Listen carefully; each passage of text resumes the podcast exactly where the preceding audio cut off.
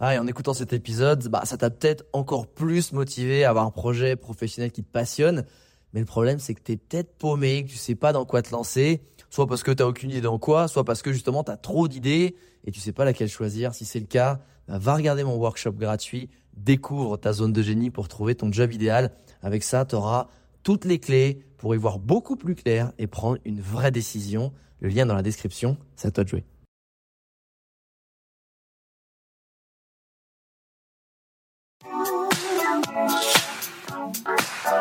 Les Entrepoteurs, c'est le podcast à la cool et sans langue de bois où j'invite un ami entrepreneur à partager tout sur son business. Prends un café et assieds-toi avec nous pour découvrir des infos qui normalement restent entre potes. Le but de ce podcast est de te montrer l'envers du décor de l'entrepreneuriat en toute transparence et honnêteté pour t'apporter un maximum de valeur ajoutée. Ici, on te parlera de productivité, de stratégie pour booster ton business, de création, de management ou encore d'optimisation des process.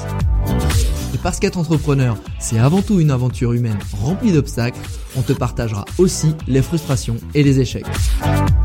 Rejoins le cercle des entrepreneurs si tu souhaites lancer ton business, faire décoller ton chiffre d'affaires, surmonter des difficultés professionnelles ou encore gagner du temps. Je m'appelle Alex Viseo, je suis coach et conférencier en personal branding et j'aide les entrepreneurs, CEO, freelance, indépendants, sportifs et artistes à promouvoir leurs talents pour se forger une e-réputation forte qui booste leur business.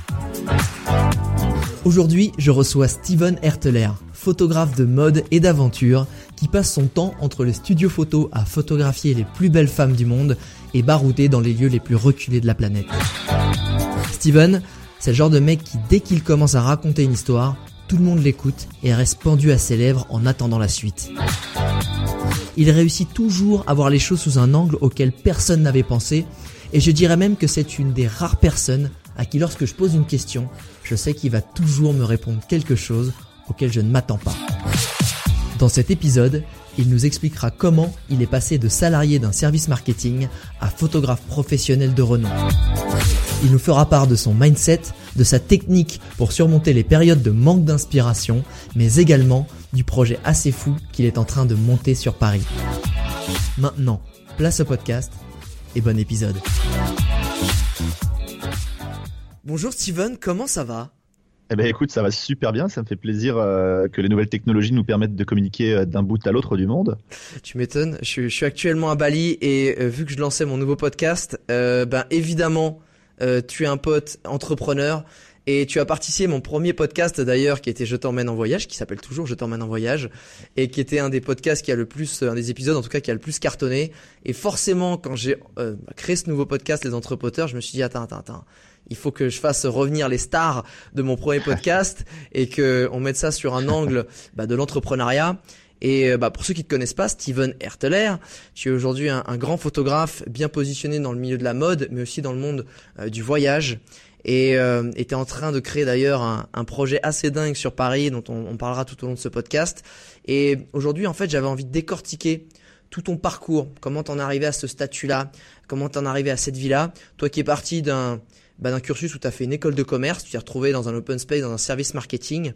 Et en fait, j'ai envie qu'on comprenne et qu'on rende accessible, tu vois, tout ce process qui euh, et toutes les étapes, toutes tes, bah, tes, tes failures, tes, tes, tes leçons que tu as tirées, enfin, tous les process que tu as pu mettre en place pour en arriver là aujourd'hui et tout le travail évidemment qu'il faut.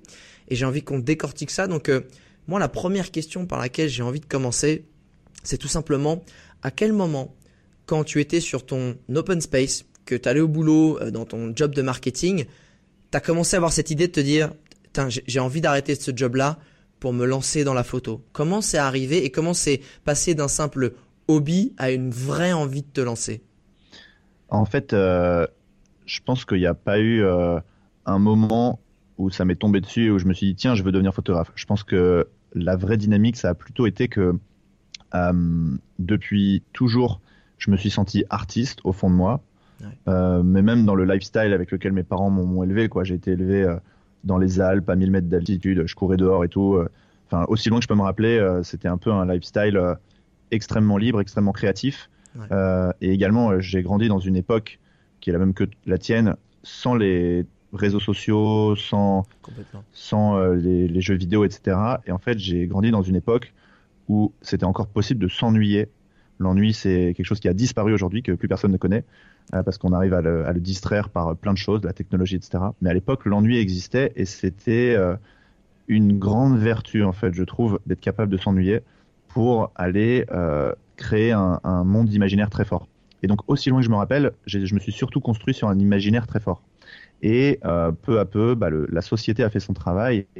Et, euh, j'ai envie de dire qu'en passant par euh, l'école, euh, les stages, les choses comme ça, on m'a peu à peu expliqué que bah, les rêves, c'était bien, mais, mais, il fallait les garder en soi et un peu s'asseoir dessus. Et surtout, ce qui était important, c'était de, bah, de trouver un, un, job, un CDI. Surtout si tu avais des bonnes notes à l'école, ce qui était mon cas. On m'a dit, mec, t'es es, bon à l'école, donc bah, tu, fais, tu fais S, et puis tu fais prépa, et puis tu fais école, et puis tu fais un job. quoi. Et, et puis en fait, c'était c'était très très accepté. C'était juste que ce que faisait tout le monde. Ah, aujourd'hui, c'est à peu près. Enfin, aujourd'hui, en 2020, j'ai tellement de potes qui sont euh, comptables mais DJ en même temps et puis en même temps qui sont blogueurs. Enfin, en fait, aujourd'hui, c'est normal d'avoir 15 jobs. De, tu vois, c'est normal d'avoir 15 jobs. C'est normal de changer, euh, de changer toutes les, tous les, tous les ans ou tous les deux ans de job. Mais moi, j'ai grandi euh, dans un monde. Enfin, on dirait que j'ai 60 ans quand je dis ça, mais genre c'était. Bah, t'en as quand même 57. Hein, c'est quand même pas mal et ouais, c'est la chirurgie esthétique, man. c'est ça, c'est ça. Mais ouais, non, c'est c'est qu'en fait, euh, en 2008, il y a eu une crise euh, où on nous a expliqué que bah, finalement, il n'y aurait plus de travail. Et moi, j'ai été diplômé en 2008. Donc, en gros, on va dire, j'ai acheté le contrat qui était de dire, bah, si t'es fort à l'école, tu fais des études. Si tu fais des études, tu auras un job qui est cool. Et c'est ça qui va te rendre heureux. Puis j'ai gardé la, la, photo et les choses artistiques en passion. Et en 2008, il y a eu une grosse crise. Euh, qui fait qu'il y a eu vraiment plus beaucoup de boulot. Moi, j'ai réussi à tirer mon épingle du jeu et à me faire embaucher dans une énorme boîte. Je me suis fait embaucher chez L'Oréal euh, en marketing et mon rôle, c'était un, métier de rêve. Hein. Franchement, c'était le pont entre mes études, qui étaient de faire du business, du management, gérer des gros projets, et d'un autre côté, ma passion artistique, c'est-à-dire créer des choses nouvelles chaque jour, ne, pas, ne pas se mettre de barrières, avoir des rêves et les appliquer sur tes idées puisqu'on m'a donné un job qui consistait à créer une nouvelle marque. Donc pas tout seul, on était, on était en fait juste trois ou quatre, quatre ouais, en marketing. Et euh, mon job, c'était de, de, créer des tonnes de nouveaux produits, des films, euh, des pubs, euh, un site internet. Et en fait, du coup, en un an, bah, j'ai créé une, une, quinzaine de produits avec toutes les, ah ouais. toutes les technologies qui allaient avec, ah ouais, tu quand même. les histoires qui, qui allaient avec. Ah ouais, ouais, ouais. Ça, ça, a été du très lourd. Et en fait, la raison pour laquelle j'ai été embauché chez L'Oréal, c'est qu'en fait, plusieurs années auparavant, j'avais fait un stage. Et pendant ce stage, notamment, j'avais créé quelques produits. Et il y a un des produits qui est toujours un carton aujourd'hui, c'est le, le best-seller sur cette marque. La marque, c'est Kerastase. Euh, c'est un produit qui fait des millions d'euros de chiffre d'affaires. Euh, et il y a un deuxième produit qui, lui aussi, existe encore aujourd'hui, qui, pareil, est plutôt un produit de niche, mais qui, qui fonctionne très bien. Et bref, les mecs m'ont rappelé quelques années plus tard en me disant, hey, euh, et eh, en fait, le stagiaire qu'on t'a payé 300 euros, grâce à toi, on fait, euh, on fait 30 euh, millions par an, 300 millions. Ça peut être sympa que tu reviennes chez nous. ça. Cette fois, on te paiera 600. Euh, voilà, c'est sympa. c'est ça.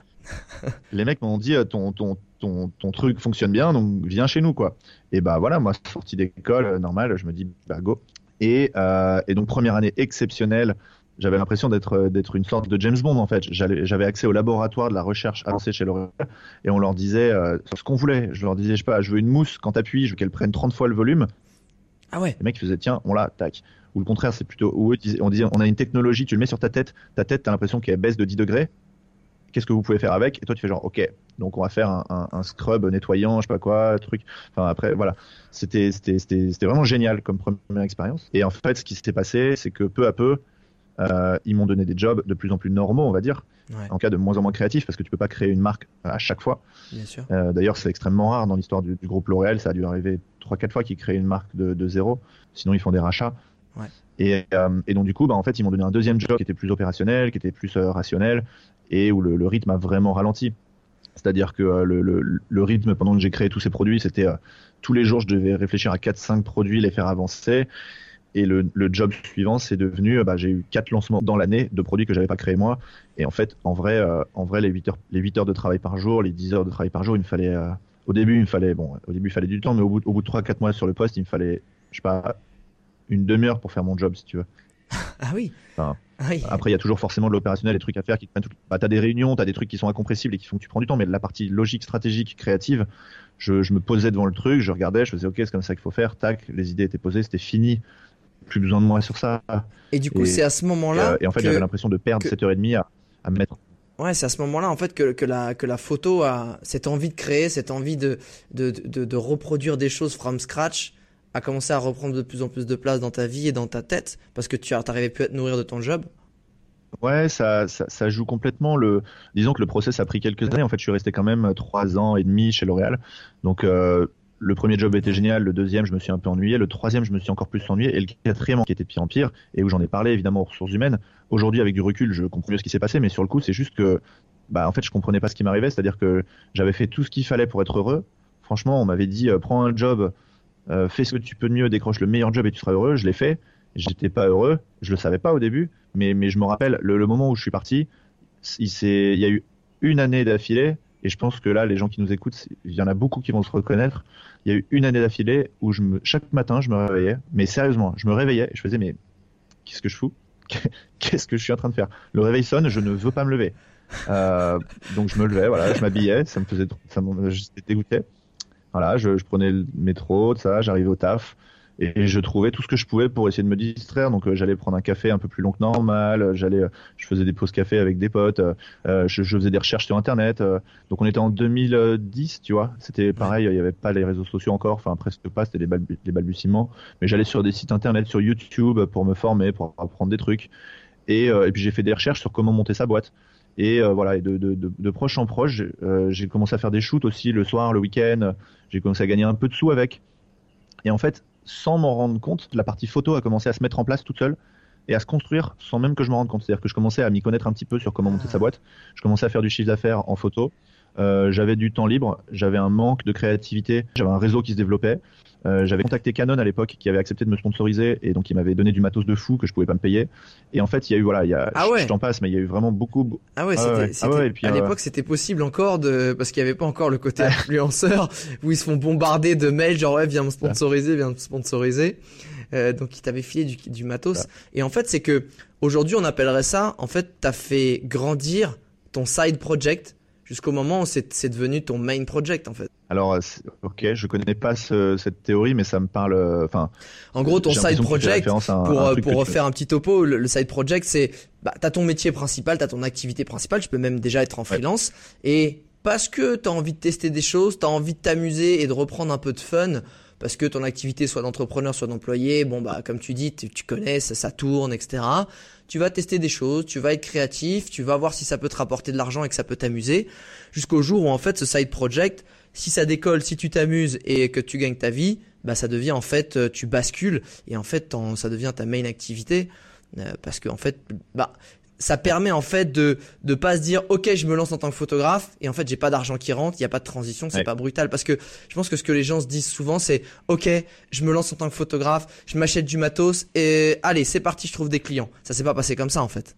Non non et je peux je peux complètement te le théoriser parce que euh, il y, a, y a absolument rien qui est au hasard. Euh, c'est pas genre je me suis lancé en photo et ça a marché. C'est pas ah du hasard c'est euh, euh, ah ouais non non c'est c'est complètement construit et, euh, et c'était, j'aurais pu me planter euh, si j'avais fait des erreurs, mais, mais avec ce que j'avais mis en place, je pouvais pas me planter. Et je vais t'expliquer, c'est que euh, donc j'ai vu ce truc grossir et à un moment, je sais plus, en vrai, je sais plus exactement quel a été le déclic et comment ça a été. Je sais qu'à un moment, je me suis dit, ok, en fait, c'est possible, la photo pourrait devenir mon job. Mais il y a eu tout un process dans ma tête où je me suis dit, ce truc où c'est du fun, ce truc où je m'amuse en photo, en vrai, j'arrive à faire du chiffre d'affaires, mais peut-être que ça pourrait en fait être un métier. Aujourd'hui, en 2020, c'est normal, photographe, c'est un métier, mais 2010, c'était hier 2010. Et 2010, photographe, c'était pas un métier. Fallait, euh, fallait avoir fait des études de photo. C'était assez vague en fait. Fallait, fallait avoir été assistant d'un photographe. Mais en vrai, te lancer en photographe, il y avait zéro formation. Il y avait pas de réseaux sociaux. Il y avait, enfin, si tu fais un site internet, il y avait personne qui y allait. Enfin, c'était vraiment chaud. mais, mais, mais, je me suis, je, non, et du coup, je me suis dit, attends, mais en fait, tous les produits que j'ai lancés chez L'Oréal cartonnaient j'avais fait des projets en école aussi, des assos, des trucs, ils ont tous marché.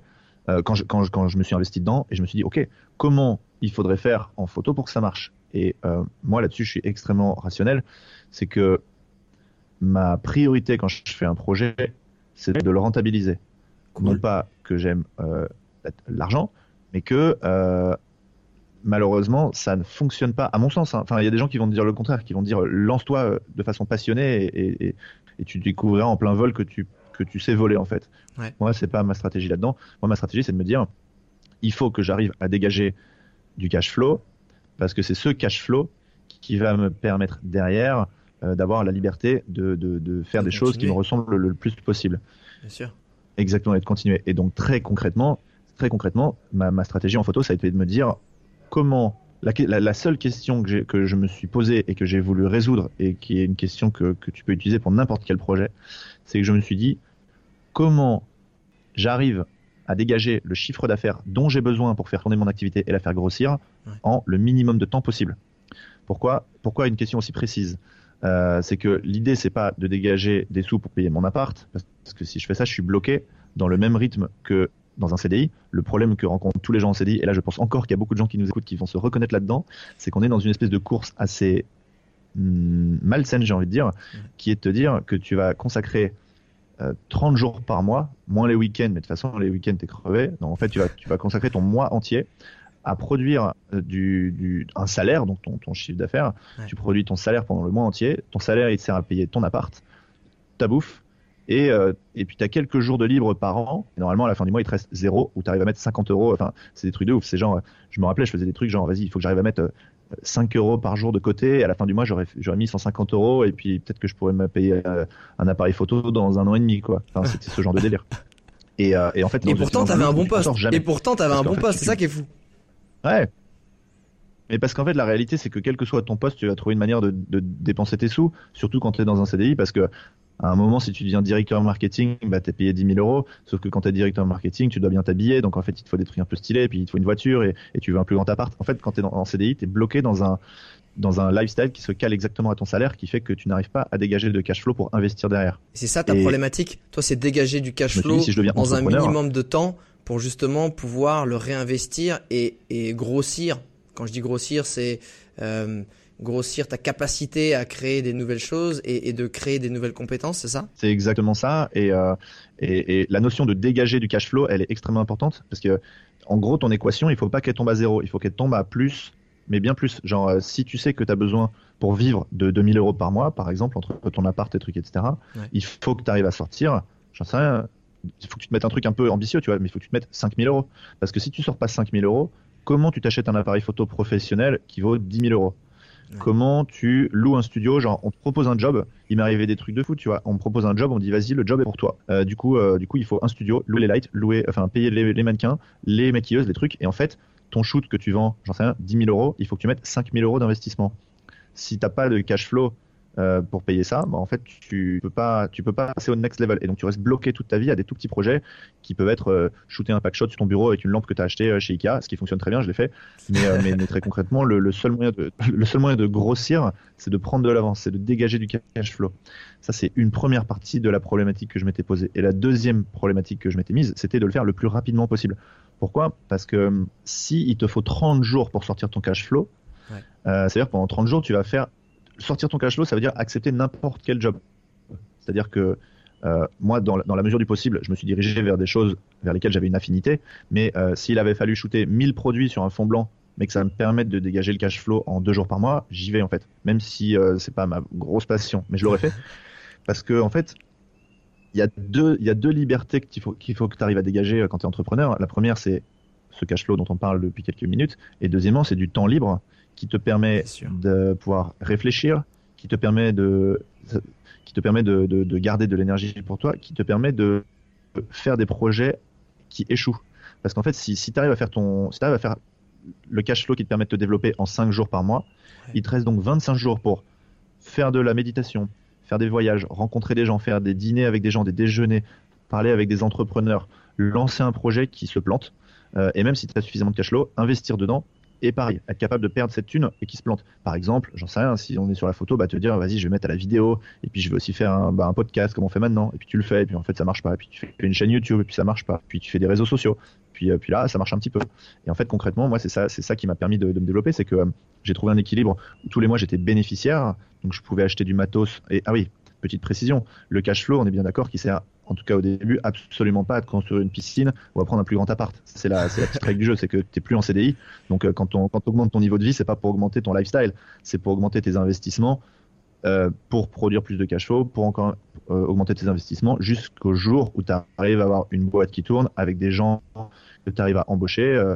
et, voilà, c'est le, le jeu du business. C'est que, que un jour peut-être, bah, tu pourras prendre ta retraite et te détendre, mais tant que tu es dans, la, tant que t'es dans le, Dans le, Le- game.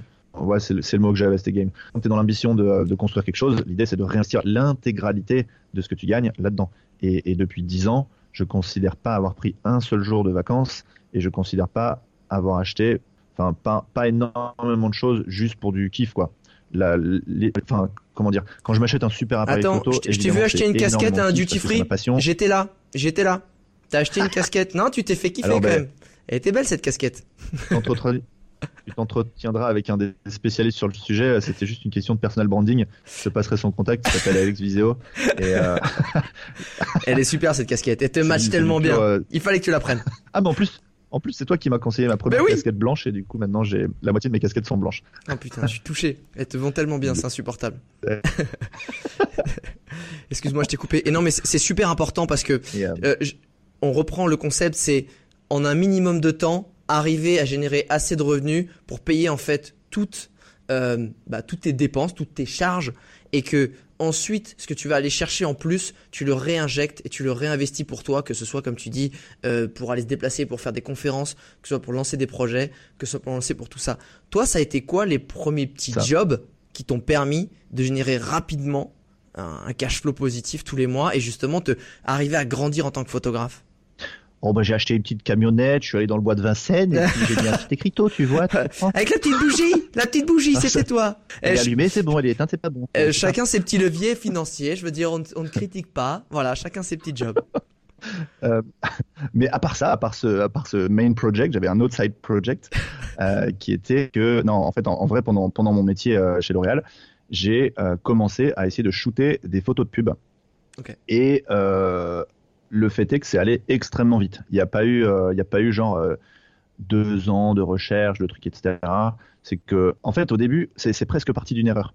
Au début, je, voulais m'entraîner pour voir si j'arrivais à faire des photos de pub du bon niveau. Donc, ce que j'ai fait, c'est que sur mes propres projets, j'ai shooté.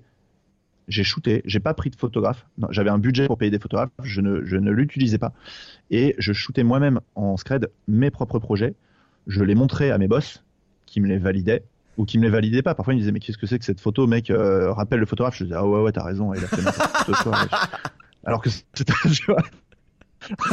Non. Et puis parfois, et puis parfois, il était genre ah génial, trop bien. Ah ouais, non mais c'était c'était une période assez fun. Et parfois il me disait ah génial, parfait, voilà, trop bien, validé, tu vois. Et comme ça, en fait, en, en deux trois mois, j'ai euh, eu, euh, bah, j'ai en fait j'ai- pu me prendre des vrais débriefs et progresser sur les trucs qu'il fallait. Euh, tu vois, une photo qui, qui aujourd'hui me mettrait une demi-heure à faire, elle me mettait cinq heures s'il fallait à l'époque, mais c'est pas grave, j'arrivais au résultat final. Et il y a eu en, en deux trois mois, j'ai fini par avoir une, une cinq ou six de mes photos qui étaient dans des plaquettes, qui tournaient vraiment, qui étaient utilisées sur le terrain.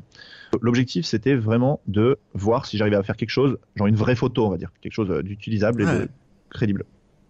Sauf que, sauf que j'en parlais à tout le monde évidemment, et ça a fini par se savoir, jusqu'au RH. Tu sais que j'ai mis une douille à mon patron. Et tu sais, ça, à la machine à café, le mec vachement malin.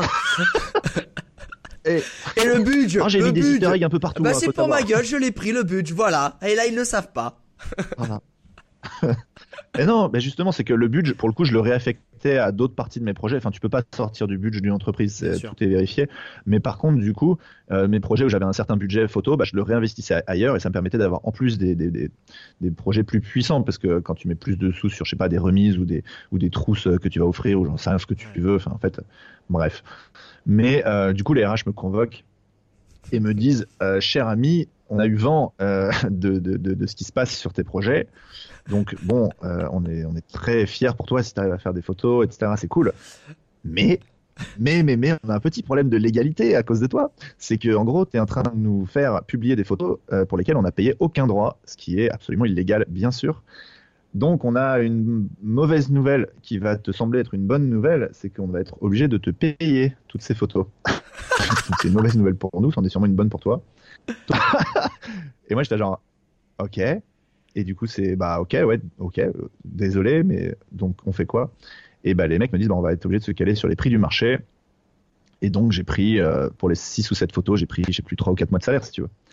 Et là, là, là, tu vois, il m'a pas fallu longtemps, en fait, pour faire le calcul. Parce que je me suis dit, ok, bouge pas. Donc, 4-5 photos, ça m'a pris 4-5 soirées, en plus de mon job. 4-5 soirées de 2-3 heures avec ma lampe, comme je disais tout à l'heure, avec ma lampe Ikea sur mon bureau, avec euh, un carton derrière noir et tout, truc, enfin, du papier alu pour faire des reflets. Je me suis dit, ok, ça là, en mode artisanal de chez artisanal, tu peux pas faire plus euh, euh, do it yourself. Et là, je sors 4 mois de salaire en 3 soirées, quoi. Et dans ma tête, je me dis, et si jamais je quitte mon job pour y consacrer 100% de mon temps, est-ce que je vais faire moins ou plus? Là, je me dis. Ouais, c'est vrai que moi qui suis pas super bon en maths, je pense que j'aurais trouvé la solution. Ah ouais, le calcul, là, le calcul, euh, il y avait vraiment beaucoup d'indicateurs au vert. Donc, certes, il reste un risque. Le risque que ça a été de la chance, le risque, il y a un risque en fait, c'est qu'en vrai, c'était mes propres projets. Donc, euh, il y avait le risque que je trouve pas de clients. Et donc, du coup, la décision suivante que j'ai prise, ça a été de aller voir tous mes potes chez L'Oréal, euh, tous mes anciens potes d'école de commerce, tous mes anciens stagiaires qui étaient dans d'autres boîtes, d'écrire à tout le monde et de leur dire, guys, si je me barre pour monter ma boîte et devenir photographe, est-ce que vous me donnez un job, juste un seul, même même une faire une photo d'une plaquette posée euh, sur un bureau, n'importe quoi, juste un seul pour m'aider à faire mes, premiers euh, mes premiers contrats? Et tout le monde évidemment était présent. Il y a un truc qui se passe, euh, c'est que ouais ouais, il y, y, a un truc quand même que je ressens, c'est que quand tu es dans une boîte et que tu dis à tout le monde que tu te barres pour monter ta boîte, en général ça excite tout le monde et les gens ils sont derrière toi. Parce qu'ils aimeraient faire. En fait, ils se voient à travers toi. Ouais, exactement. Mais franchement, ouais. Et en fait, si t'as, si t'es passionné, que c'est ton truc est sain, que ton truc il est, c'est un beau projet, que ça fait vraiment kiffer, il faut, il faut euh, le dire à tout le monde et dire les gars, vas-y, j'ai besoin d'un coup de pouce. Et les gens, ça les, s'ils voient qu'ils peuvent être utiles, sans prendre de risques pour eux. Enfin, je leur, je leur demandais pas non plus de faire un truc illégal. Je leur disais, euh, donne-moi une photo simple à faire, je te la fais. C'est juste, ça me fait un peu de sous, quoi. Et tout le monde disait, mais bien sûr, mec, bien sûr, directement. Tout comme quand tu fais un Kickstarter, euh, euh, les gens, tu leur dis, vas-y, euh, il me faut 20 euros pour mon projet, je vends un bouquin en pré-vente. Les gens, ils font, mais vas-y, ok, ouais, ton, ton, t'as écrit un bouquin, je te l'achète, bien sûr. C'est normal, en fait, c'est que ça fait, ça fait extrêmement plaisir de, de mettre un peu des billes quand tu vois un pote qui est en train de, de s'envoler, quoi. Tu, tu veux aider, quoi. Et bref, une fois que j'ai eu une espèce d'unanimité générale de gens qui m'ont dit, ouais, ouais, mais clairement, on sera là, bah, j'ai démissionné quelques jours après. Et, euh, et en fait, j'ai démissionné un vendredi et le lundi, il y avait la directrice générale de Kerastase qui me donne mon premier job. Le signe était fort, tu vois. Euh, elle m'a donné un truc pourri. Hein. C'était, comme prévu, c'était bien pourri. euh... Mais elle te l'a donné. elle m'avait dit j'ai vu une émission euh, à la télé avec euh, l'équipe de France de foot qui s'entraîne. Est-ce que tu peux m'enregistrer cette émission et me l'insérer dans une fausse petite télé pour mettre sur un PowerPoint? C'était mon premier job. Elle ah dit j'ai 300 euros pour ça. Eh ben, elle va aller freelance. Et c'est, là où c'est ah important. et, ça a été quoi le ça a été quoi le pont entre bah j'ai des petits jobs où je photographie des plaquettes, des petites, euh, tu vois, des, des petites photos, euh, des packshots, voilà, des petits packshots de produits. À, je commence à photographier des mannequins et à, euh, en fait, c'est plus que des photos que je fais de potes mannequins ou de, en tout cas de jolies filles que j'arrive à croiser. Mais c'est, ok, là j'ai une campagne à qui qu'on va me confier et ça c'est un job où, waouh, grosse pression, euh, grosse attente de là-dessus. Comment tu fais pour passer de ça à ça? C'est quoi le process qui t'a qui t'a fallu? Alors, il y a plusieurs il y a plusieurs choses de base. Il y en a une qui est la clé de tout, euh, qui peut pas s'inventer, que tu as ou que t'as pas. Mais par contre, tout le monde l'a dans un domaine. Euh, ok, assez de teasing. Maintenant, je vais révéler le la chose. Euh, c'est la passion, tu vois. En photo, très clairement, très clairement, je suis absolument inarrêtable. Et si tu mets devant 100 personnes, c'est moi qui vais arriver le premier, c'est sûr. Quand tu dis que t'es inarrêtable, c'est. Enfin, je shoot, euh, je shoot euh, une, je fais une centaine de tests mannequins par an juste pour progresser et me mettre en difficulté. Un test mannequin, c'est plusieurs heures. Il y a des retouches derrière, c'est énormément d'investissement, c'est épuisant. C'est une séance où, tu, où la fille, tu, tu, testes des nouveaux trucs que tu connais pas, des nouvelles lumières, tu la, tu la mènes dans des émotions, des nouvelles choses. J'en fais une centaine par an. Ah euh, je, je, voyage dans le monde entier pour aller rencontrer des photographes qui m'inspirent. Je, fais de la veille en permanence, je regarde toutes les photos qui se font, j'essaie de comprendre euh, ce qui me plaît sur les autres photos. Je me forme sur euh, tous les nouveaux logiciels qui sortent, Lightroom, etc. Je connais, je connais extrêmement bien mon matos. Euh, je sais shooter, sérieusement, je sais shooter sans regarder mon appareil photo. Je peux entièrement le régler différemment. Je n'ai même plus besoin de regarder mon appareil photo pour savoir qu'il est bien réglé. On ressort dehors, je regarde pas mon appareil photo, je le règle juste avec mes doigts, je shoot la photo est bonne. Parce que euh, je suis inarrêtable là-dessus. Ça, c'est quoi? C'est que que j'ai un, besoin énorme de, de, de créer exactement ce qui me fait vibrer. Euh, ça, ça appelle sûrement à ce que j'avais dans mon enfance, que je te disais, ce besoin de liberté, ce besoin de créer, ce besoin de voilà. Et ça, je pense que je vais pas te dire que tout le monde a ça en soi, mais je vais te dire que toutes les personnes qui écoutent ce podcast maintenant ont ça, parce que si elles sont intéressées pour écouter le sujet dont tu parles dans ton podcast, c'est qu'elles savent qu'elles ont ce truc-là quelque part, qu'elles l'ont pas forcément identifié, mais quelqu'un qui nous écoute aujourd'hui, je pense qu'il a ça. Je, je vois pas, je vois pas ce qu'il ferait là, sinon ce serait pas normal. Et donc, euh, parce que au moins, tu as cette envie, tu as cette envie de trouver un truc, de trouver ton truc, de, de, de, de, trouver ta raison de te lever chaque matin. Et tu as des gens qui n'ont pas besoin de trouver une raison de se lever chaque matin. Tu as des gens qui sont très bien dans une vie euh, et, et, aucun jugement de valeur, mais c'est juste, tu as des personnalités. Tu as des personnalités euh, où tu te réveilles le matin, tu dis, moi, ce que je veux, c'est qu'on m'emmerde pas. Je veux mes horaires, je veux mon salaire et je veux, bah, pour le coup, que mon travail soit du travail et puis je veux me consacrer à ma vie de famille. Et voilà, et mon travail, c'est 8 heures par jour et fin du truc. Et, et franchement, je respecte ça à mort. J'ai des très bons amis qui font ça. Voilà, moi c'est pas ma personnalité et je pense que les gens qui écoutent en ce moment sont plus comme toi et moi à se dire euh, pas concevable de travailler dans un truc qui me fait pas vibrer quoi. Et, euh, et, et, donc du coup ça veut dire que c'est des gens qui savent qu'ils ont des trucs qui les font vibrer. Et la grosse la, chose principale à faire, c'est d'identifier cette chose. Et si tu sais pas comment identifier ce qui te fait vibrer, la meilleure façon, c'est de faire de la, de la largeur, de, de, tenter plein de trucs, de tenter des trucs artistiques, de te mettre dans des groupes de, de créateurs de start-up, de d'écouter des podcasts, de, de, de, monter plein de projets avec des potes, des petits projets. Et en fait, il y en a un qui va prendre. Et parfois, en fait, la passion, elle peut même naître. C'est-à-dire que tu, tu, peux ne pas te croire euh, entrepreneur ou ne pas te croire, genre, un... tu peux découvrir tes coachs, par exemple, en coachant des gens. Ouais. Genre, tu vas dans un projet euh, où il faut faire de la stratégie et puis tu te rends compte que tu aides tous tes potes. Et à force de les aider, tu fais putain, mais en fait, j'adore euh, coacher mes potes. Et bam, en fait, tu te mets là-dessus. Mais c'est juste, tu, tu, tu, vois ce que je veux dire? Je vois ce que tu veux dire. euh, tu... All right. Ça me et, euh, et euh, c'était c'était bien évidemment le, le clin d'œil que je faisais. Et voilà. Et donc en fait, c'est c'est c'est en tentant plein plein de trucs, en sortant de sa zone de confort, en s'essayant dans des nouvelles activités, qu'on découvre ce pourquoi on est fait. Et si tu n'arrives pas à trouver ce qui te fait vibrer, c'est que t'as pas assez cherché. Mais c'est clairement pas assis derrière ton ordi que tu vas trouver. Il faut rencontrer des gens, il faut, il faut parler Donc à des en potes, gros, il faut faire euh, si des je résume bien euh, le parcours qui s'est passé entre le moment où tu, fais, tu faisais tes packshots avec ta lampe Ikea et le moment où tu as une grosse campagne pour L'Oréal, parce que c'est ça aussi l'histoire, c'est qu'après tu es devenu photographe pour des campagnes L'Oréal, mais des vraies grosses campagnes, c'est que en fait, Ouais. tu as commencé à shooter plein de choses différentes. Euh, C'est-à-dire ça a été des femmes, mais aussi ça a été d'autres choses, ça a été d'autres sujets, ça a été euh, différents styles.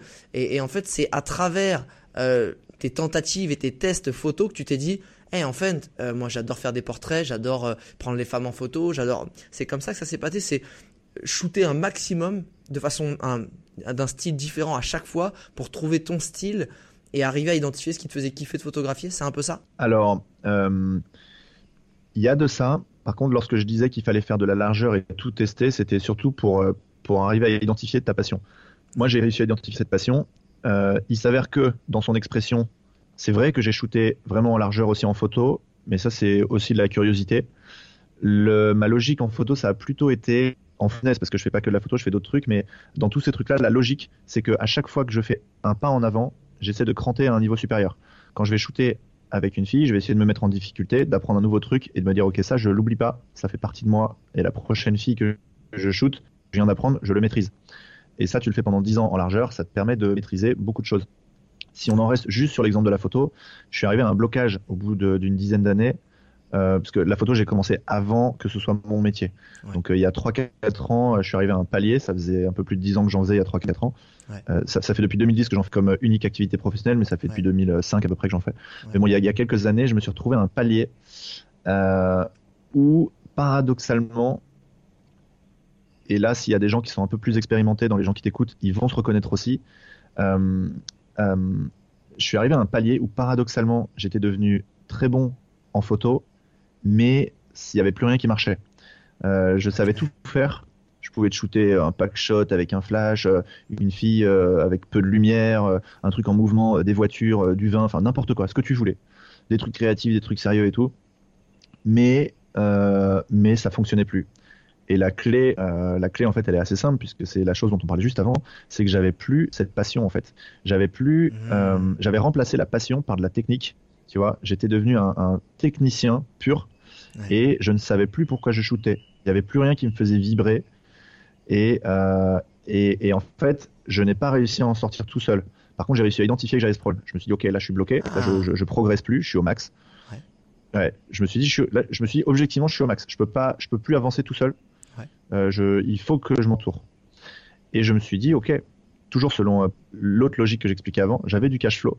Ouais. Je me suis dit, ok, j'ai des sous côté. Comment j'utilise ça intelligemment pour passer au next step? Et je me suis dit, une première chose, ce serait de m'entourer, d'embaucher, euh, d'embaucher des gens. Mais je me suis dit, le problème de ça, c'est que ça va pas personnellement m'aider à passer au next step. Ça va m'aider à, à, fuir le truc, à me reposer sur d'autres, mais, mais moi, je peux plus progresser. Et je me suis dit, ok, deuxième solution, c'est d'aller trouver des mentors. Et donc, j'ai choisi les mentors de mes rêves, parce que ça, c'est une notion extrêmement importante. Un mentor, ça se choisit, je pense. Ça se, ça se spot. Enfin, il faut comprendre ce que tu cherches, il faut trouver le mentor qui te correspond, et il faut, en fait, il faut même pas lui laisser le choix, il faut le rencontrer. Euh, et c'est ce qui s'est passé. J'en ai choisi une dizaine.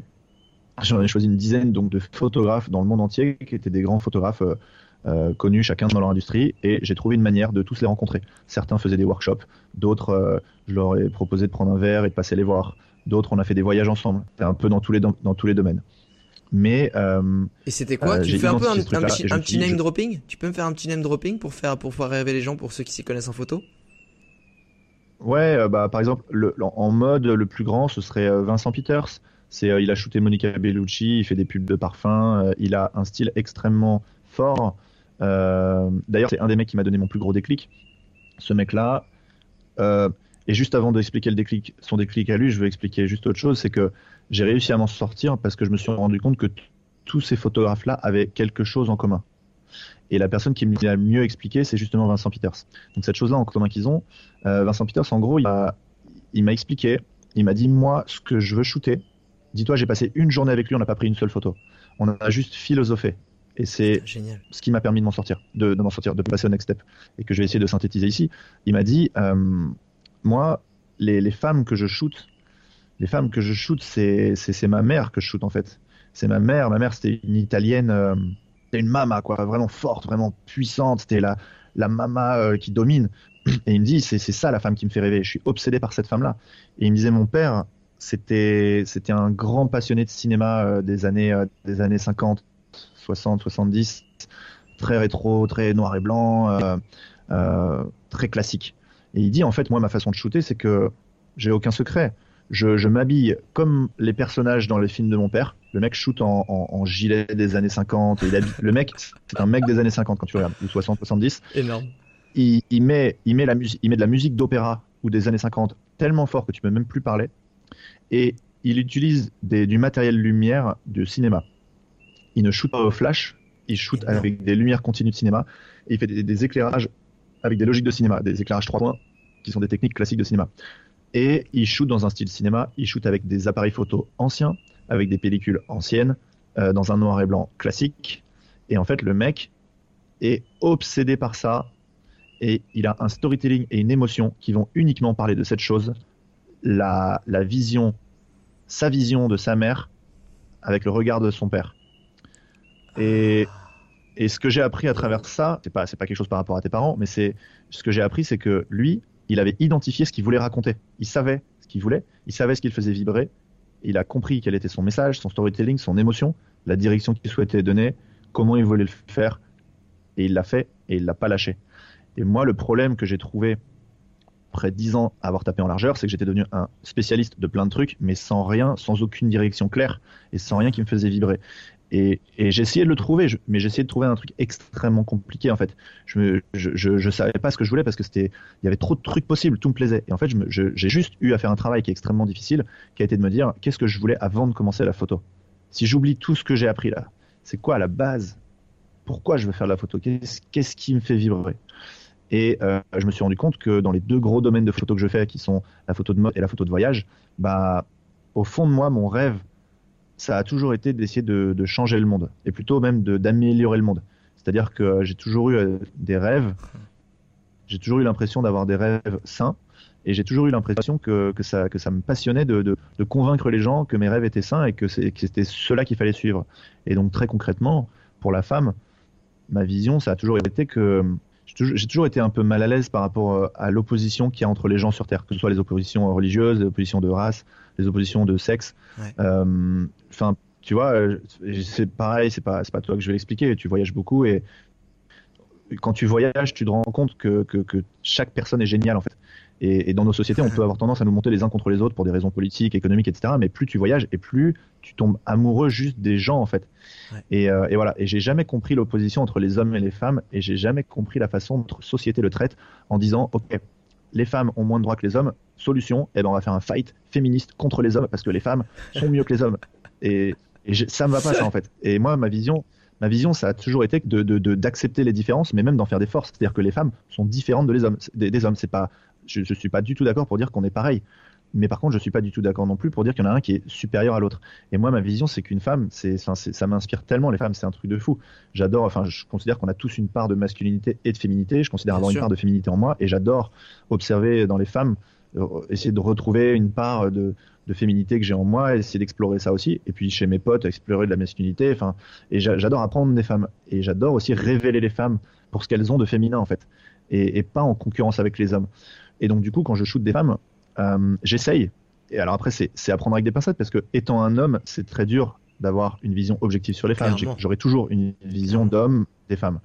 Mais j'essaye, et ce sera mon combat toute ma vie, de, de shooter des femmes qui sont, qui sont femmes, qui se, qui, qui s'aiment pour ce qu'elles sont, qui sont sexy s'il faut, mais pas sexy pour plaire à des hommes, pas sexy pour, pour être en concurrence avec d'autres, sexy parce qu'elles se kiffent, parce qu'en se regardant dans un miroir, elles se disent qu'elles défoncent tout et que c'est des femmes fortes, exceptionnelle, unique, puissante, qui se respecte. C'est ça que je veux raconter comme histoire. Et quand j'ai réussi à l'identifier, ma photo a complètement changé. Et ça fait 3-4 ans que je l'ai identifié et que je le travaille. Tu verras plus aucune photo de moi qui, traîne avant cette période. Parce qu'avant, je l'avais pas compris, c'était pas juste. Et maintenant, mes photos, elles ont énormément de justesse.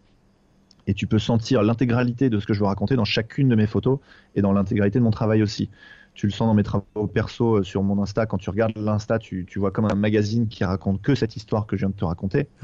Et, sans que je te la raconte, tu ressens ce truc-là même. Et en fait, mes clients, ils, ont, ils le voient.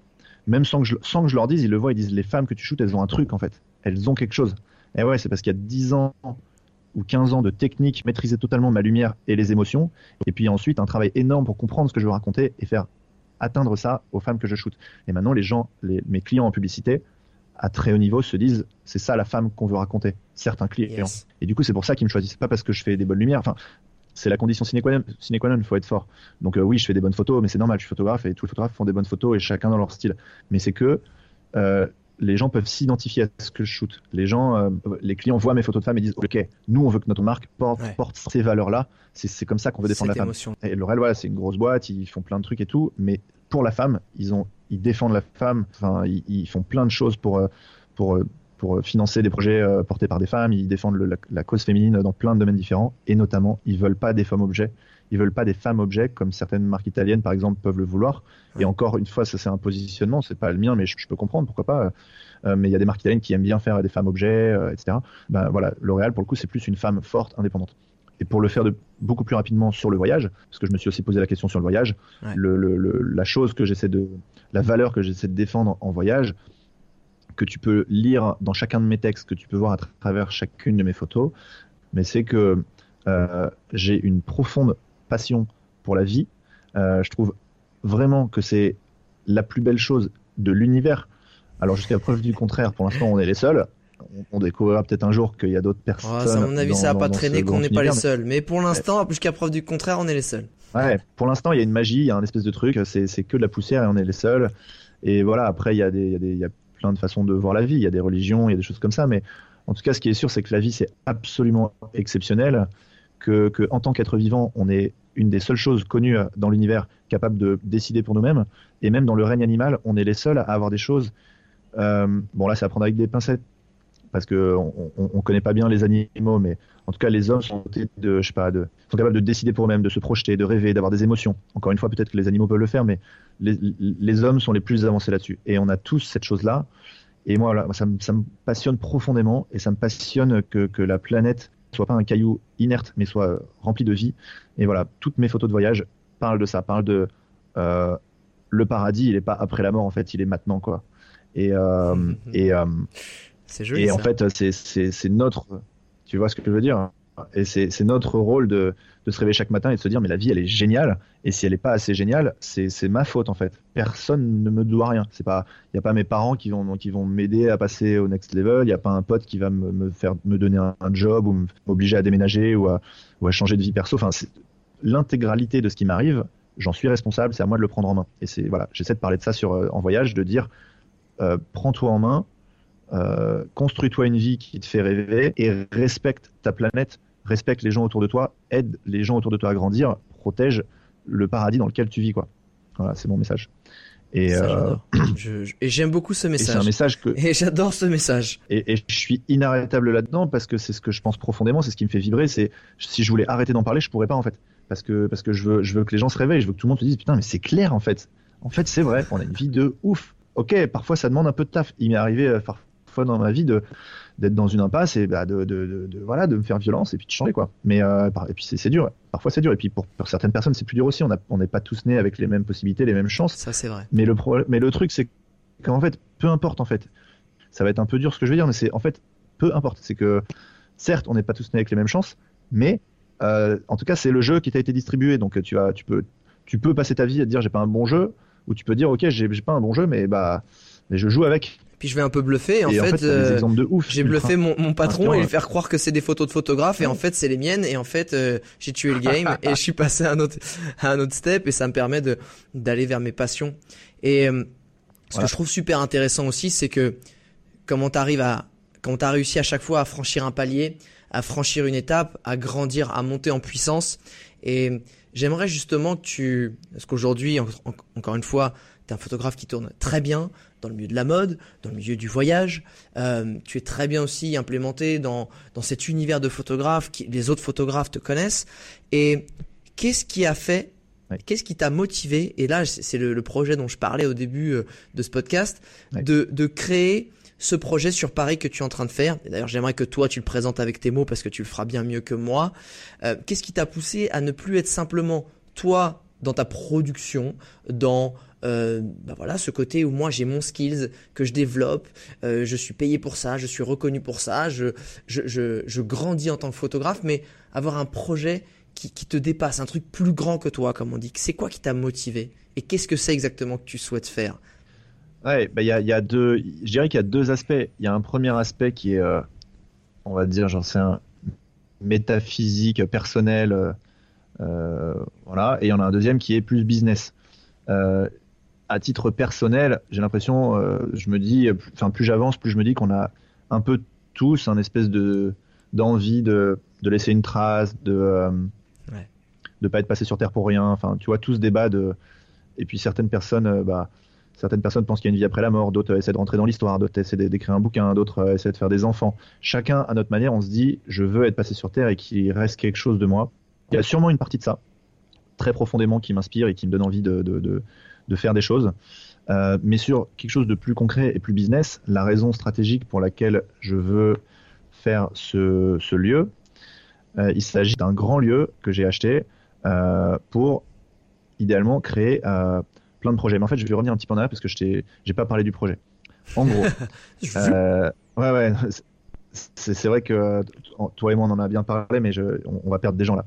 En gros, en gros, euh, aussi loin que je puisse me rappeler, j'ai toujours adoré faire des tonnes de projets, des tonnes de trucs artistiques. On a beaucoup parlé de photos, mais j'adore aussi la musique, euh, le théâtre, la vidéo, les projets entre potes, créer, la pâte à modeler aussi. des boîtes. T'aimes beaucoup la pâte à euh, modeler La pâte à modeler. Eh ouais. D'ailleurs, il faudra que je te montre ma tour Eiffel entièrement en pâte à modeler.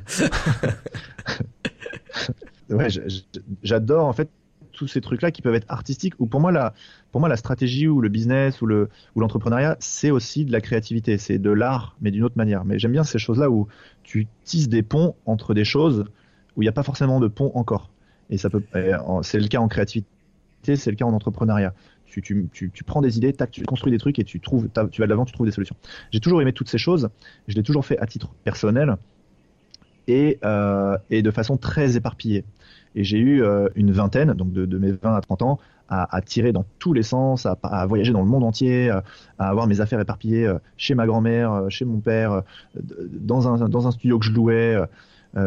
et j'ai passé une décennie entière à essayer de déconstruire tout ce qu'on m'avait appris, à essayer de casser l'image du CDI, casser l'image d'une routine, à essayer de devenir un nomade, mais vraiment nomade, au point que j'avais plus d'appartement pendant des années. Et ça, sais que tu as fait pareil.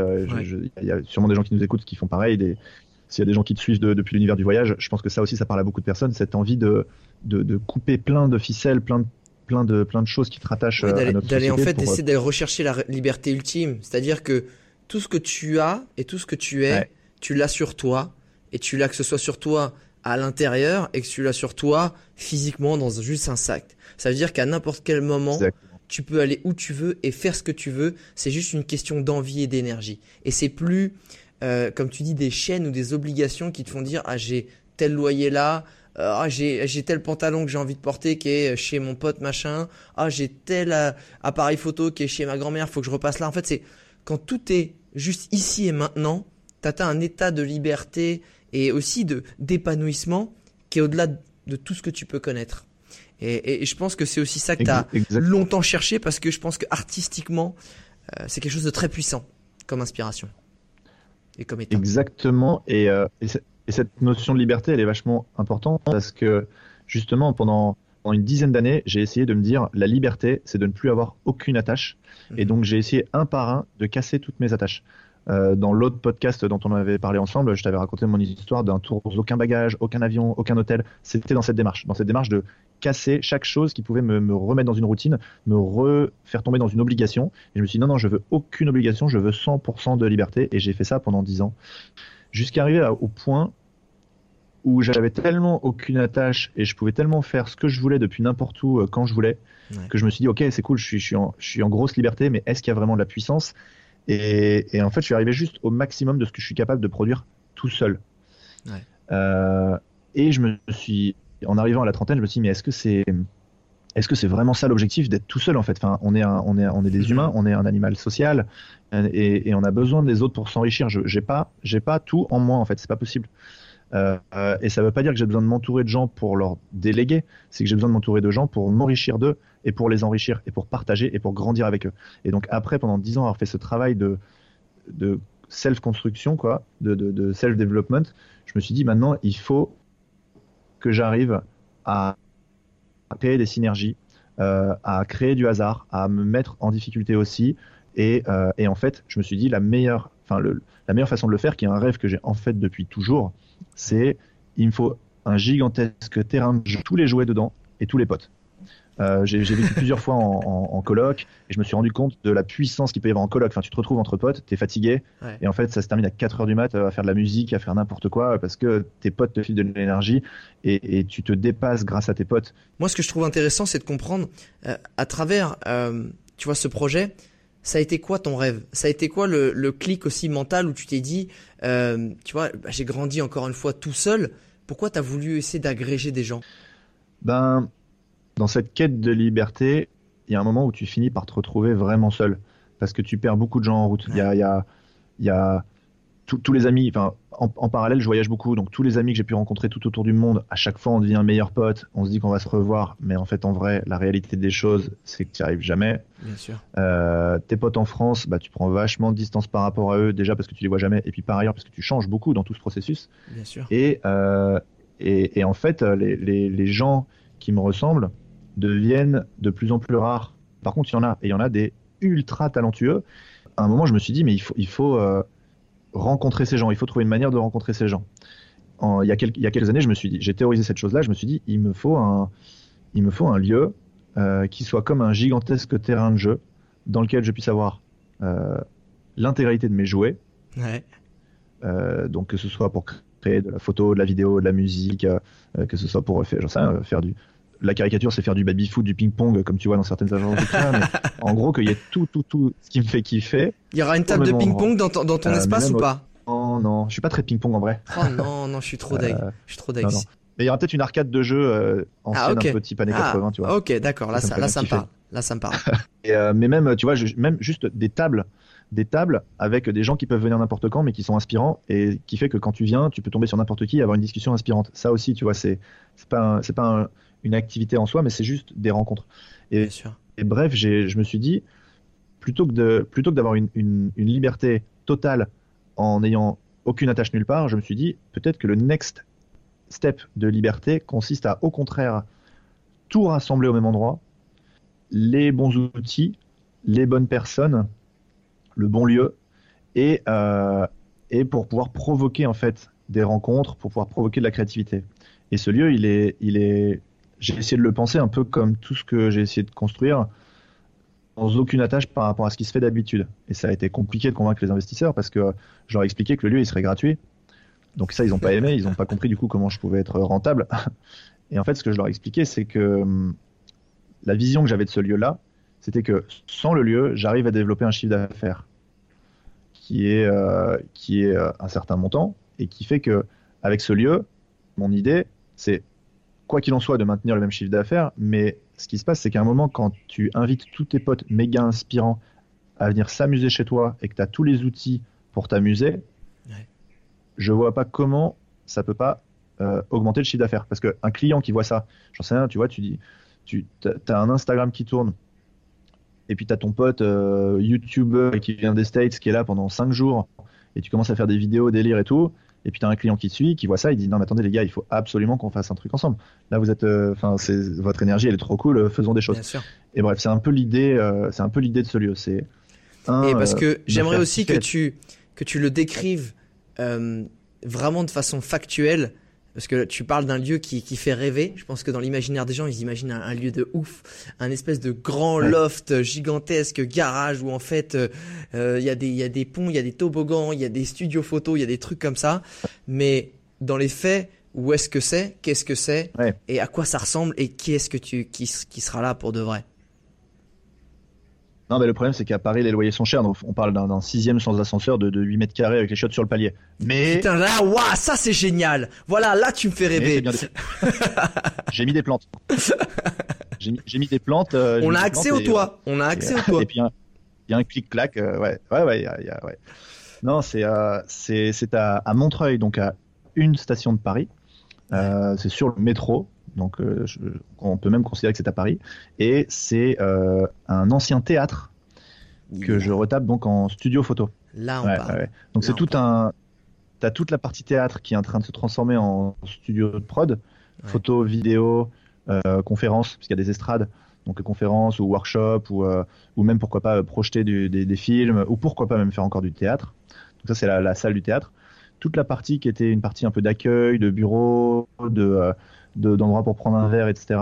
C'est en train de se transformer en espace de coworking. Mais alors attention, quand je dis espace de coworking, c'est pas c'est clairement pas les espaces comme on voit partout dans Paris où tu payes euh, un abonnement mensuel et puis tu peux venir travailler sans dire bonjour à personne. C'est un espace plutôt avec des tables aux potes de passer faire un tour et de dire vas-y, c'est quoi Est-ce que, je peux passer 4-5 euh, jours? Tu te poses 4-5 jours et, euh, et de temps en temps tu bosses dans ton coin, de temps en temps on, on déjeune ensemble. Là, il y a un autre pote qui se pointe. Oh mec, ça fait longtemps que je t'avais pas vu, bouge pas, je voulais absolument te présenter lui, c'est trop cool que tu sois là aujourd'hui. Tac. Et finalement, la journée de travail se transforme en, discussion. Tac, tu montes un projet et puis ah bah il y a un webmaster qui est là, bah vas-y, on fait le site internet du coup, go. C'est ce genre de synergie que je veux créer. Et c'est euh, c'est gratuit, mais c'est réservé aux potes. Alors des potes, c'est pas forcément des gens que je connais déjà, hein. ça peut être des, gens que j'ai jamais rencontrés encore, mais c'est le ticket d'entrée, il est pas financier parce que je crois pas du, tout, euh, je crois pas qu'un projet il réussisse, euh, je crois pas qu'un théâtre comme ça avec un lieu comme ça il réussisse parce que tu payes un abonnement. Je pense qu'un lieu comme ça il réussit parce que tu as les bonnes énergies, les bons timings et que tu as une espèce d'instabilité. Je crois pas du tout dans l'énergie du CDI. Je pense que quand tu es en CDI et que, ou, d'une autre manière, si tu payes un abonnement à l'année dans le théâtre et que tu as ta place, le problème de ça, c'est que tu finis par t'habituer. On s'habitue à tout. Et pour moi, ce qui crée la valeur d'un lieu comme ça, c'est le fait de savoir que le mec que tu croises là, là, tu le reverras peut-être pas avant dans un an. Euh, le fait que la discussion que tu as en ce moment, bah, elle, est, elle est tombée du ciel comme un cadeau. Et c'est toute cette logique-là de putain, mais mec, ça fait des mois que je pense à ce que tu viens de me dire, c'est ça que je veux trop faire. Et lui, comme par hasard, il fait des vidéos, bah go, il nous fait nos vidéos et on fait ce truc. Ce, ce genre de logique que, que, qu'on a, que, que, toi tu dois connaître, qui, qui a dû t'arriver souvent, que les gens qui nous écoutent doivent connaître aussi, ce genre de magie, je veux le provoquer. Euh, et donc voilà, et donc c'est, pour ça que ce lieu-là sera euh, ouvert aux, aux potes, c'est une manière de le dire, mais aux, gens qui pourraient être des potes. Voilà, c'est la meilleure façon. Aux gens qui ont la même énergie aux, toi et la même intention. En fait, il faut avoir la bonne intention, c'est ça, pour venir, pour pouvoir rentrer dans le terrain. Et d'ailleurs, est-ce que ce lieu porte déjà un nom ou pas? Ouais, il s'appelle le Studio Six parce qu'en en fait, le, le, nom que j'ai pris euh, pour, pour faire mes photos de mode, c'est Six. C'est un Instagram qui a quatre lettres. je voulais un nom qui soit très reconnaissable, très court, facile à identifier. Parce que comment te dire, Steven Erteler, c'est pas facile à retenir. Et, pas forcément, non, il y a en sens une consonance un peu particulière. C'est sûr. C'est une consonance particulière, mais c'est dur à écrire. Il y a même en gros, il y a deux e à la fin, tu vois. Enfin, en gros, si, si je croise un client, tu vois, genre je suis sur un job et il y a un magazine qui est là, par exemple, tu vois, je fais une campagne pour une marque et il y a un magazine qui fait un truc. Si je veux lui filer mon nom, je suis obligé d'arrêter mon shoot. Il sort son téléphone, je lui appelle, je lui écris moi-même parce qu'il comprend pas. Et je me suis dit, ah, mais je te jure, c'est même pas inventé quoi. C'est systématique parce qu'à la fin mon nom c'est 2 ER et les gens ils bloquent sur le 2 ER en fait ils font 2 R E E 2 R quoi 2 ER. Oui oui 2 ER c'est oui. Et donc du coup je me suis dit euh, putain mon nom il est tellement compliqué euh, le seul truc simple c'est qu'il y a 6 E quoi. Et du coup, je me suis dit, ok, bah, ça va être ça mon, mon nom. Ça va être S-I-X-E, 6E, d'où le nom Six. Et, euh, et, donc, du coup, le nom que j'utilise en, en, mode et en pub, c'est Six. Et j'ai l'Instagram qui s'appelle Six. Et donc, du coup, ah, tu es en train de dire que ton nom de photographe de mode, c'est Six euh, Non, ça, c'est la boîte de location de voiture, ça. c'est Six, S-I-X-E. Mais du coup, tes photos. C'est bien mon, mon, nom. Euh. C'est ton, c'est copyrighté sur Six C'est ça?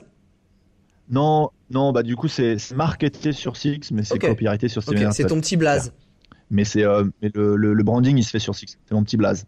Et euh, du coup c'est Studio Six. Après en avoir testé plein, j'en ai parlé à des potes, j'avais cherché des trucs autour de du du, du mousse ou du renne, des trucs comme ça, parce que Herteler c'est ça, ça parle de de, de daim, de renne, de, de mousse, de caribou. J'avais cherché des trucs autour de ça, mais les, les, quand j'en ai parlé à des gens et que j'ai testé un peu, on m'a dit non, ça fait trop gimmick, c'est pas, pas le bon univers, on comprend pas pourquoi il y a un Rennes et tout. Alors que Six, on m'a dit c'est classe, ça fait pub, on comprend bien. Et il y a un petit mystère parce qu'en vrai, les gens savent pas pourquoi je m'appelle comme ça et, euh, ils trouvent ça juste cool. Donc, euh, donc, euh, donc ouais. Merde, on voilà, c'est, le, le, Studio Six. Voilà. J'espère que les gens n'ont pas compris. Du coup, comme ça, ça le, le, le mystère restera entier. Euh, j'ai, j'ai, 40 ah. millions, j'ai 40 millions de questions à te poser, mais vu que l'idée c'était vraiment de parler aussi de ton parcours et je pense que tu as donné plein de conseils ultra pratiques, plein aussi de conseils ultra inspirationnels. Euh, mais j'ai une ou deux questions que j'aimerais bien poser quand même. Euh, parce que j'aimerais bien avoir ta vision des choses sur des trucs euh, que que j'ai posé à chaque fois sur les autres sur les autres podcasts et j'aimerais bien avoir ton avis là-dessus. Si tu te retrouves à boire des coups, tu vois, après un petit shoot avec des potes et que tu te retrouves dans un petit bar PMU, tu vois, le petit rad en bas de chez toi à Montreuil, et que là, parce que t'as un coup dans le nez, il y en a chacun qui prend un jeu à gratter. Sauf que toi, euh, et eh ben toi, tu, tu gagnes 100 000 balles sur ton jeu à gratter. C'est pas dégueu, hein, c'est 100 000, hein, ok? 100 000 balles. Ouais. Et du coup, bah vu que vous êtes un peu là, tous entre potes pro, tu te dis bah vas-y, je vais, je vais comme tu dis, je vais la réinvestir là à un instant T. Je vais tout redépenser à un instant T maintenant. Tu dépenserais dans quoi aujourd'hui à ton niveau avec ton ambigu, enfin ton envergure de projet? La, vraie réponse, c'est que je le, je le remets dans le studio pour euh, alléger un peu le prêt. Ok. Mais c'est pas une réponse intéressante. Euh, donc non, non, mais c'est euh, pour le coup, je trouve ça intéressant. Je trouve ça intéressant parce que ça veut dire aussi que le fait du prêt, c'est une, ouais, c'est une certaine charge mentale. si tu peux diminuer ta charge financière et mentale grâce à ça, parce que toi ça t'impacte moins et du coup bah ta créativité est plus importante, c'est aussi une bonne réponse, tu vois.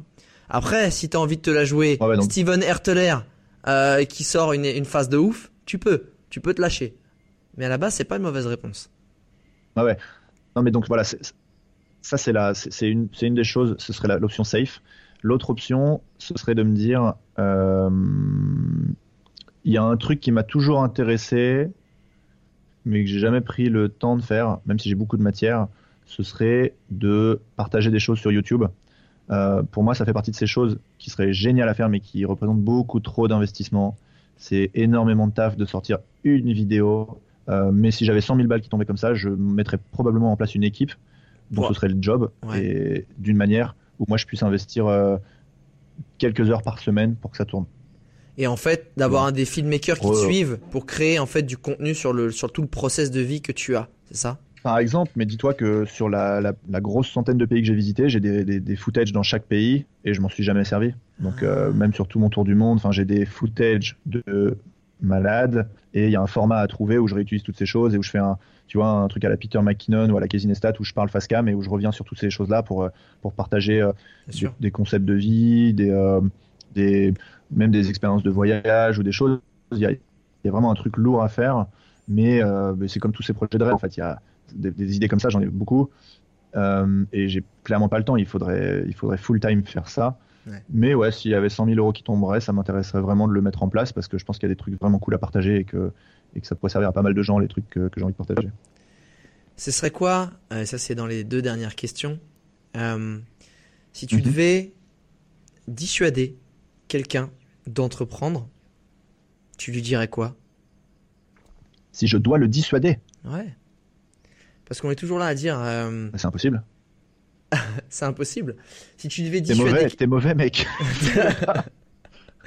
t'es mauvais, le fais pas, c'est ça que tu dirais Tu te ferais pas ressortir euh, tous les aspects un peu moins glamour, tous les aspects qui nécessitent euh, une grosse dépense énergétique et mentale de l'aspect de l'entrepreneuriat. C'est pas ça que tu, tu mettrais en avant? Non, non. Et d'ailleurs, je vais, je vais, je vais te, je vais te raconter une petite anecdote qui est assez exceptionnelle. Euh, quand j'étais chez L'Oréal, j'avais un pote. Quand, quand, quand, quand je suis pas, quand j'ai terminé mon stage, donc en 2006, Ouais. j'ai, j'ai, j'ai fait une passation avec un autre mec pour lui donner mon stage. Donc en 2006, voilà, ça fait depuis 2006 qu'on est potes. Et ce gars-là, il a été, euh, il était euh, très spécial. C'est un Vénézuélien euh, qui était à l'époque passionné de peinture religieuse, dis-toi. Il a été recruté, il a été recruté parce qu'il était très bon en business et qu'il avait une passion artistique qui était peindre Marie ou des trucs comme ça. Je, je précise que tout ce que je vais raconter aujourd'hui, c'est encore un très très bon pote à moi. Euh, donc euh, toutes les, tout ce que je peux dire, c'est avec de l'humour et de la bienveillance pour lui, bien sûr. Mais forcément, le mec était un peu un extraterrestre quand il est, euh, quand il est arrivé. Et voilà, le temps passe. Je, je suis embauché, lui aussi. je pars. Lui m'observe un petit peu. Et quelques années plus tard, en fait, il y a 2-3 ans, il me dit Steven, faut qu'on se voit. Franchement, faut qu'on se voit. Je veux, je veux te parler d'un truc. On se voit. je t'ai observé partir. J'ai l'impression que tu es beaucoup plus heureux que maintenant. Euh, moi, dans mon job, euh, c'est cool. En vrai, euh, en vrai, bah, j'ai deux enfants, j'ai une femme. je, sais que mon salaire, bah, il plafonne. Je vais être bloqué. je, suis dans mon appart. Enfin, Paris, c'est extrêmement cher. Donc, j'ai mon, petit appart, mais je, je vois pas de, de possibilité d'évolution et ça me frustre. Et je veux, je rêverais de pouvoir lancer mon business, mais je sais pas dans quoi me lancer, quoi. Et, et, on parle un peu de ce qu'on vient de se parler aujourd'hui, tu vois. Je lui dis, mais mec, identifie ce qui te fait vibrer. Et je lui sors un précepte de Elon Musk qui a dit, si tu veux trouver une idée, euh, deviens extrêmement fort dans un premier domaine, deviens ensuite extrêmement fort dans un deuxième domaine, tisse un pont entre les deux, et tu seras le seul à cet endroit-là. En tout cas, tu seras le meilleur. Je lui dis ce truc-là, par exemple, tu vois Génial. notamment parmi d'autres conseils. Il dit ok, merci, c'est cool et tout. Six mois après, il me dit ouais, vas-y, je suis chaud, j'ai envie de, je, je vais, je vais, je vais quitter mon job, je vais lancer un truc et tout. Mais on n'arrive pas à se voir. Et genre un an après, il me dit ouais, ça y est, j'ai lancé mon truc, ça y est, je, je viens de démissionner, j'ai même motivé ma femme. Elle aussi, elle a démissionné, on se lance tous les deux à fond dedans. Euh, euh, elle, elle avait un bon job Ah aussi dans une autre boîte. Et les deux démissionnent, all in, all in. Il dit ouais, Ah on a, j'ai mis, j'ai mis euh, tous les sous que j'avais de côté dedans, j'ai tout Ah oui. réinvesti, vas-y, je me lance, on se fait Ah un déj, je t'en parle. Chaud chez chaud, deux gamins et tout. Le mec, je lui dis putain, mec, bravo, je suis méga fier de toi. Et on se voit, on se fait un déj. On se voit le jour même. Je lui dis, ben mec, raconte, qu'est-ce que, qu'est-ce que tu fais? Il dit, mec, j'ai toujours adoré la bouffe. Je dis, ouais. Il me dit, j'ai toujours adoré la peinture. Je dis, ouais, carrément. Il me dit, je me lance, je deviens peintre pour gâteau. Et là, je vois. je vois euh, un- je sais pas, une partie de moi qui s'effondre en fait. Là, je vois sa famille, je vois ses enfants, je vois lui rêver avec les yeux qui brillent et tout. Et là, je, au fond de moi, je me dis, j'ai probablement fait une des plus grosses conneries de ma vie. Je viens d'envoyer un de mes potes dans le mur, mais il est pas prêt. Il va manger, il va manger. Je dis, ah ouais, de la peinture sur le gâteau, vas-y, fais voir un peu quand même. Est-ce que tu lui as dit quoi tu, lui as dit quoi? Tu lui as dit Je lui ai Non dit, mais pour de vrai c'est quoi ton Est-ce que tu as sorti genre OK mais pour de vrai c'est quoi ton idée? Tu- Est-ce que tu lui as sorti ça ou est-ce que le gars était tellement sérieux que Je- Euh, bah du coup tu oui tu l'as cru? je pense que je lui ai dit un truc du style entre entre euh, et entre arrête. j'ai probablement dit ça, genre mais non, vraiment? Je pense que j'ai dit ça, ouais. Et il me dit voilà, et du coup j'ai lancé un Instagram. Il me dit j'ai lancé un Instagram il y a deux mois et tout. il, il me dit, euh, dit ouais, euh, j'ai lancé un Instagram il y a deux mois et là c'est trop cool. euh, je viens de passer les 500 abonnés, tu vois. Et là dans ma tête j'étais genre oh putain, ah là là, ok. Et je lui dis, je me demande de me monter un peu ses dessins et tout, et, euh, et c'est très réussi. Hein, c'est des espèces de d'énormes pièces montées de gâteaux de ouf avec Aladdin qui est peint dessus, avec des trucs dans ce genre et tout. Et dans ma tête, je me dis, franchement, je vois une impasse de tous les côtés. Je me dis, le seul moyen pour que t'en vives, c'est que ton gâteau, tu le vendes 1500 balles. Je me dis, euh, t'auras jamais de clients parce qu'un gâteau à 1500 balles, ça intéresse personne. Je me dis, enfin, il n'y a pas de marché. Enfin, dans ma tête, je me dis, je vois, franchement, je vois que des blocages. Mais ta question de base, c'était comment tu dissuades un pote de pas se lancer ou de pas entreprendre? Ça, malgré tout ce que j'ai pu avoir en tête, je me, c'est pas comme ça que j'ai réfléchi. Et je me suis dit, déjà, déjà, le, mon pote, je l'ai encouragé. Je lui ai dit, mec, franchement, vu l'énergie que tu mets, enfin, je te vois en fait, je ressens ton énergie. Franchement, je comprends pas ce que tu fais. Je comprends clairement pas ce que tu es en train de faire, mais je vois ton énergie et ça, pour le coup, ça me donne confiance.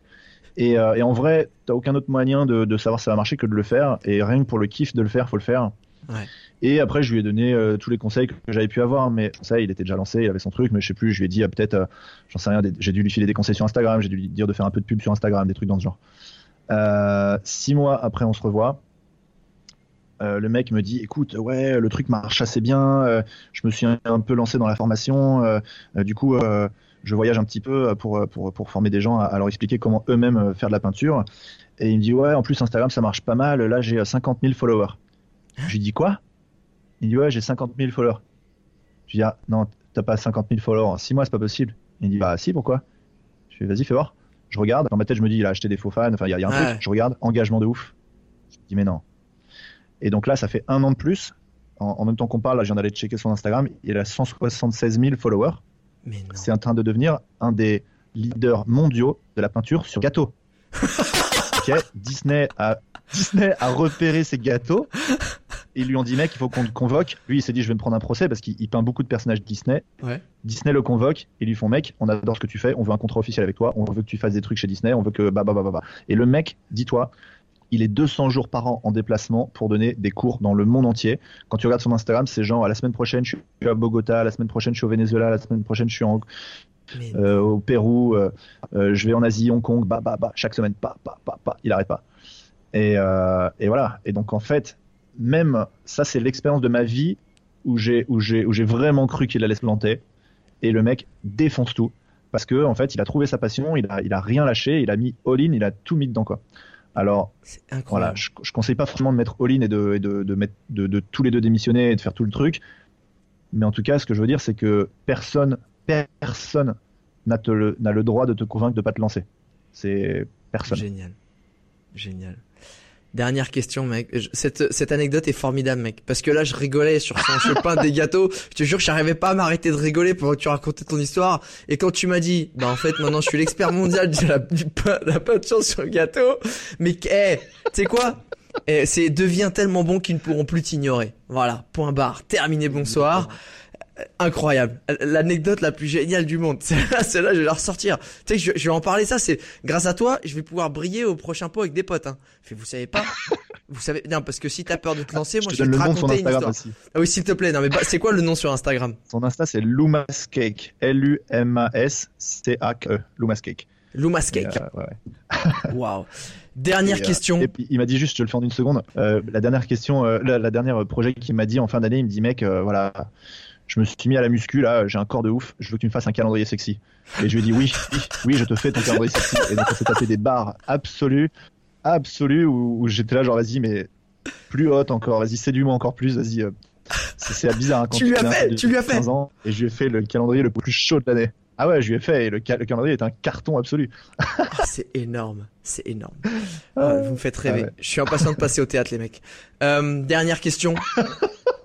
euh, la punchline qui définit le mieux ta mentalité aujourd'hui, c'est quoi? Que ce soit une punchline, une citation ou une phrase de ta création. Allez, je t'en invente une. Tu es responsable de tout ce qui t'arrive et de tout ce qui t'arrive pas. Oh, tu sais que celle-là va se retrouver sur Facebook et il y aura des guillemets et en dessous ce sera marqué Steven Herteler, mec. je vais te le dire, c'est sûr. Elle est géniale, elle est géniale. Fraîchement moulu. Fraîchement moulu, euh, fraîchement peinte. Euh, Écoute, Steven, je te remercie énormément, énormément pour ton temps. Je sais que t'es ultra bouqué. Euh, et quand tu m'as dit, ouais, je suis dispo tel jour et tel jour, j'ai fait, ah oui, ça arrive jamais que je te demande si t'es dispo et que tu me dises oui. Donc, j'ai dit, vas-y, feu, même si on n'a pas une connexion super géniale ici à Bali, je me suis dit, feu, j'ai envie que tu fasses partie de ce podcast et je suis vraiment pas déçu. Je pense que les gens vont complètement halluciner sur ton storytelling, sur ta mentalité, sur tes valeurs et sur tes conseils. D'ailleurs, internaute, avant euh, que tu nous quittes, il y a toujours un truc qui nous fait plaisir. C'est une petite dédicace en story où tu nous tags et tu nous dis ben peut-être que ce que t'as aimé, ce que t'as retenu, ou tout simplement dans les conditions où t'as écouté ce podcast, c'est peut-être dans un embouteillage, c'est peut-être en train de faire un trek dans la jungle ou en train de faire du fruit picking en Australie, à rêver de devenir photographe et photographier des femmes sublimes. Ça nous fait toujours plaisir, que ce soit sur peu importe le réseau, fais-nous un petit un petit clin d'œil, une petite dédicace.